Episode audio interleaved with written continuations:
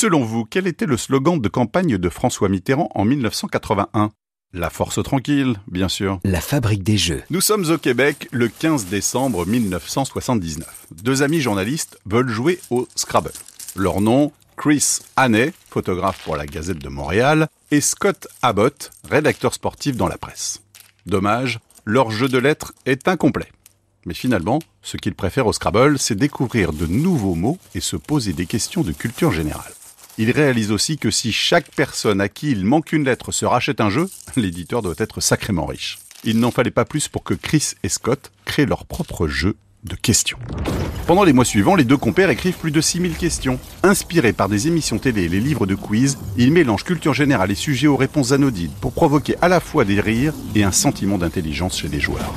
Chris et Scott créent une entreprise et vendent des actions à leurs amis pour réunir 40 000 dollars et lancer le Trivial Poursuite en 1981. D'ailleurs, le graphiste qui a réalisé toute l'imagerie du jeu avait 18 ans et a été payé avec des actions. Un job plutôt rentable, non? Cependant, les 1000 premiers exemplaires du Trivial Poursuite s'écoulent très difficilement la première année. Le matériel du jeu est très qualitatif, oui, mais le prix de vente demandé est démentiel.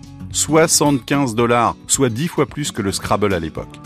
Les deux auteurs se résignent et vendent leur premier tirage à perte pour se faire connaître. Un combat difficile dans une époque où les jeux de société se jouent surtout avec des enfants et où l'arrivée des jeux vidéo et des salles d'arcade sont sur toutes les lèvres. Le duo tient bon malgré tout et le Trivial Poursuite connaît finalement un bouche à oreille et une ascension fulgurante. Cinq ans plus tard, une famille sur quatre possède le jeu aux États-Unis. En France, il sort d'abord sous le nom de Remue Méninge, mais afin d'uniformiser la promotion internationale, il reprend le nom de Trivial Poursuite six mois plus tard.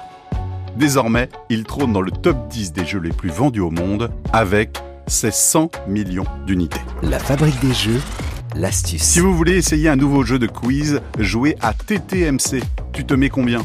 Dans ce jeu en équipe, vous devez évaluer vos connaissances de 1 à 10 sur des sujets totalement loufoques.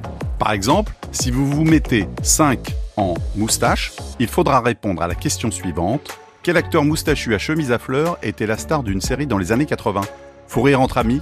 Garanti.